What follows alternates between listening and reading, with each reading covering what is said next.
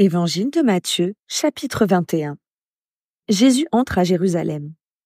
Jésus et ses disciples approchent de Jérusalem. Ils sont près de Bethphagée, vers le mont des Oliviers. Alors Jésus envoie deux disciples en leur disant Allez au village qui est devant vous. Là, vous verrez tout de suite une ânesse attachée avec une corde et son petit âne avec elle. Détachez-la et amenez-les-moi. On va peut-être vous dire quelque chose. Vous répondrez Le Seigneur en a besoin et on les laissera partir tout de suite. Ainsi se réalise ce que le prophète a dit de la part du Seigneur. Dites à la ville de Sion, Regarde, ton roi vient vers toi. Il est plein de douceur. Il est monté sur une ânesse et sur un ânon, le petit d'une bête qui porte des charges. Les disciples partent et ils font tout ce que Jésus leur a commandé. Ils amènent l'ânesse et l'ânon, ils posent des vêtements sur eux et Jésus s'assoit dessus. Beaucoup de gens étendent des vêtements sur le chemin. D'autres coupent des branches d'arbres et ils les mettent sur le chemin. Les foules qui marchent devant Jésus et celles qui le suivent crient Gloire au Fils de David, que Dieu bénisse celui qui vient en son nom, gloire à Dieu au plus haut des cieux. Quand Jésus entre à Jérusalem, toute la ville est bouleversée. Les habitants demandent Qui est cet homme? Les foules répondent C'est le prophète Jésus, de la ville de Nazareth en Galilée. Jésus dans le temple. Jésus entre dans le temple. Il chasse tous ceux qui vendent et achètent dans le temple. Il renverse les tables de ceux qui changent de l'argent et les chaises des marchands de colombes. Il leur dit Dans les livres saints, Dieu a dit On appellera ma maison maison de prière. Mais vous, vous en avez fait un abri pour les voleurs. Des aveugles et des boiteux s'approchent de Jésus dans le temple et il les guérit. Les chefs des prêtres et les maîtres de la loi voient les choses étonnantes que Jésus vient de faire. Ils voient aussi les enfants qui crient dans le temple. Gloire au fils de David. Alors ils se mettent en colère et ils disent à Jésus. Est-ce que tu entends ce que les enfants disent? Jésus leur répond. Oui, vous n'avez donc pas lu cette phrase dans les livres saints? La bouche des enfants et des bébés dit ta gloire, comme tu l'as voulu. Ensuite Jésus les quitte. Il sort de la ville pour aller à Béthanie. Il passe la nuit là-bas. Le figuier sans fruit. Le matin suivant, en revenant à la ville, Jésus a faim. Il voit un figuier au bord du chemin. Il s'approche de l'arbre, mais il ne trouve que des feuilles. Alors il dit au figuier, Tu n'auras plus jamais de fruits. Et aussitôt le figuier devient tout sec. Quand les disciples voient cela, ils sont très étonnés et ils disent, Comment est-ce que le figuier a pu sécher tout de suite? Jésus leur répond, Je vous le dis, c'est la vérité. Si vous avez la foi, et si vous n'hésitez pas, vous pouvez faire ce que j'ai fait au figuier. Vous pourrez même dire à cette montagne, Va-t'en et jette-toi dans la mer, et cela arrivera. Si vous avez la foi, vous recevrez tout ce que vous demanderez dans la prière.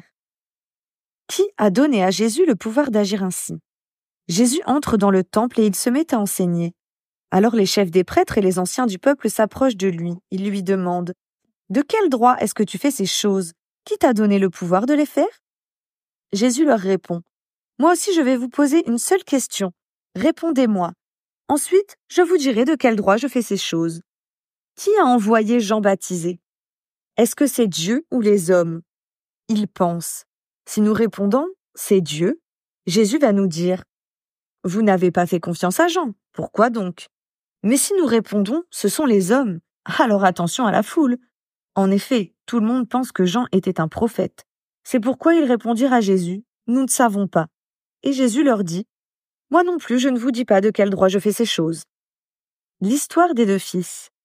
Jésus dit encore Qu'est-ce que vous pensez de cette histoire? Un homme a deux fils. Il dit au premier Mon fils va travailler aujourd'hui dans la vigne. Le fils répond Je ne veux pas. Plus tard, il regrette sa réponse et il y va. Le père dit la même chose au deuxième fils. Le fils répond Oui, père, j'y vais, mais il n'y va pas. Lequel des deux fils a fait la volonté du père? Les chefs religieux lui répondent C'est le premier. Jésus leur dit Je vous le dis, c'est la vérité les employés des impôts et les prostituées entrent avant vous dans le royaume de Dieu. En effet, Jean-Baptiste est venu à vous en montrant le chemin juste, et vous ne lui avez pas fait confiance. Pourtant, les employés des impôts et les prostituées lui ont fait confiance. Vous avez bien vu cela, mais ensuite, vous n'avez pas changé votre cœur pour faire confiance à Jean. Les vignerons méchants. Écoutez une autre histoire. Un propriétaire plante une vigne. Il l'entoure d'un mur, il creuse un trou pour le pressoir à raisin. Il construit une tour pour surveiller la vigne. Ensuite, il laisse la vigne à des vignerons et il part en voyage. Au moment où on récolte le raisin, Il envoie ses serviteurs vers les vignerons pour aller chercher son raisin. Mais les vignerons prennent les serviteurs, ils frappent le premier, ils tuent le deuxième, et ils font mourir le troisième à coups de pierre. Le propriétaire envoie encore d'autres serviteurs plus nombreux que les premiers, mais les vignerons leur font la même chose. Enfin, le propriétaire leur envoie son fils en disant Ils respecteront mon fils. Mais quand les vignerons voient le fils, ils se disent entre eux C'est lui qui sera le propriétaire plus tard. Venez, tuons-le, et la vigne sera à nous. Ils prennent le fils, ils le font sortir de la vigne et le tuent. Jésus demande Quand le propriétaire de la vigne viendra, qu'est-ce qu'il va faire à ces vignerons? Les chefs religieux répondent à Jésus Il va tuer sans pitié ces gens méchants.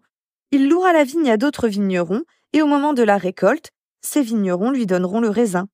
Alors Jésus leur dit Vous avez sûrement lu ces phrases dans les livres saints. La pierre que les maçons ont rejetée est devenue la pierre principale de la maison. C'est le Seigneur qui a fait cela. Quelle chose merveilleuse pour nous. Si quelqu'un tombe sur cette pierre, son corps sera brisé. Si cette pierre tombe sur quelqu'un, elle l'écrasera. C'est pourquoi je vous le dis, Dieu vous enlèvera le royaume, et il le donnera à un peuple qui produira les fruits du royaume. Les chefs des prêtres et les pharisiens entendent les comparaisons de Jésus, et ils comprennent que Jésus parle d'eux. Ils cherchent à l'arrêter, mais ils ont peur des foules. En effet, les gens pensent que Jésus est un prophète.